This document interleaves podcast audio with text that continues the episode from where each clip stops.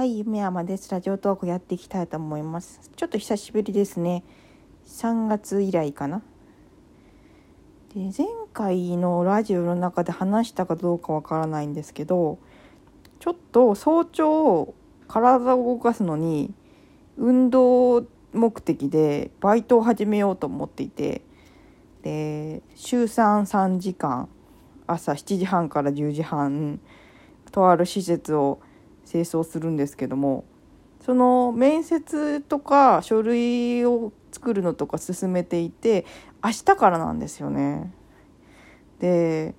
あの明日はとりあえず勉強っていうかその教えてもらうだけっていうふうに聞いてるんで清掃のあの実技じゃないみたいなんですけど多分ゴールデンウィークぐらいからあのやることになると思ってで火曜日占いの店なんであのー火曜日休むようにも自分の仕事のこととかも言ってあってイラストレーターしてることも占い師を週一でしてることも言ってあってで空いた時間を有効活用できると考えて応募しましたっていう風で言ってあってで火曜日休みで了承もらっててで私別に今子供と住んでないので土日祝日は出れますっていう風で彼も日曜日休みじゃないしであの土曜日とか月曜日が休みなんですけど別に朝いなくてもいいんですよね私が。で休み出かけるとしたら帰ってきて11時から出かけてもいいですから別にあの休みの日もダラダラしちゃうだけだからうんいいかなと思ってるんですけどちょっとめっちゃきつくて3日で辞めるってパターンもあるんですけど頑張ろうと思っていて結局ねお金でバイトを始めるわけじゃないんですよ。お金も多少はあるけどもうだってイラストで10万とか20万とか稼いで占いで56万稼いででねえまあまあ収入はある方で。だけどもしその清掃のバイトを週33時間行ったら940円の時給なんで3万6,000円ぐらいになるんですよね。で電子書籍の収入がちょうど4,000円ぐらいなんでそれと足して4万になる。で占いが5万。でイラストがまあ全然これが振り幅あるんですけど少ない時で10万多い時で20万とか25万とかなってくるからまあ25万から28万ぐらいの収入になる見込みなんですよね。でそこに彼からちょっともらうお金とかもあったら結構安定して貯金ができていくんじゃないかなと思ってでいろいろ昨日ね書き出してたら言うてもあの働くのってあと20年やそこらじゃないかなと思って貯金をし続けた場合年間120万ぐらい貯金をするとしたらする計算で昨日バーッと書き出しててで半年で60万貯めたらいいんですよね。でそのイラストの仕事が振り幅あるからまあ10万しか稼げなかった月はトントンでああの支出で出てっちゃうけどなんか20万とか30万とか稼げた月のその10万円とかをごっそり貯金とかすれば半年で60万っていうのが貯金できるんですよね。であの年間120万ぐらいで貯金していくともうね私が55歳で彼が65歳で定年まあ定年今ね75まで引き上げとか言われてるんで何ともなんですけど自分が55歳の時にはだいぶ貯金が貯まってでそこからねあの貯金を取り崩しつつあのゆるく占いの仕事したりしていくだけでやっていけるんじゃないかなっていう気がしていて大切なのは長く続けることですよね。で占いの店も今収入にならないけど定年がない仕事だからで老舗というかその全国的な展開をしている占いの店で年配の人も働いているので安心感があるしなんかお誕生日にはねお花が送られてきたりとかするちょっとそのスタッフを大事にするというかあの占い師を大事にしている会社なのででそのあんまり利益目的でもない結構良心的な価格設定でであの難民の子とかにあの井戸を作ったりとか学校建てたりとかあのそういう支援活動もしてるんですよね。でそういうあの良心的な会社なんでなんか自分の金儲けばっかじゃなくて働いていればすごい善良なことにお金が使われてるっていう意識があってでその会社に納めるお金にも安心感があるしなんかその稼げないなりに店続けたいなって気持ちはあってででそのなんだろう自分がねもしね70歳とか80歳まで生きるとしたら今32歳だからまだ50年あるんですよだから50年働くって考えなきゃいけないんですけど普通に今のペースで働き続けたらやっぱり55歳くらいである程度あの働く量は減らせる感じなんですよ。なので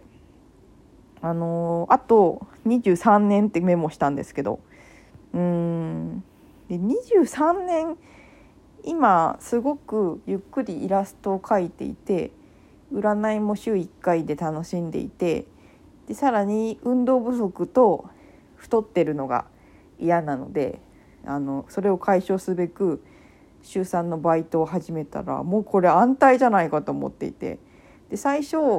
あのしんどいかもしれないんですけどなんか本当にその清掃のバイトなんでもっと年配の人でもやってる仕事だから続けるのも無理ではないんですよねきついだけで。であの自分の人生設計の中に必要な仕事だなと思ってであのそれこそ55歳ぐらいまでずっと続けた場合30年ですよね。3万5千円の仕事を30年続けるといくらになるんだろうって計算してみたら1260万円だったんです。年間42万円なんか少ないようでいて多いよねっていう。もしそのフリーランスの仕事を増やすことを選んで働いたり働かなかったり働きすぎて体調を崩してまたあの仕事を休んだりとか繰り返して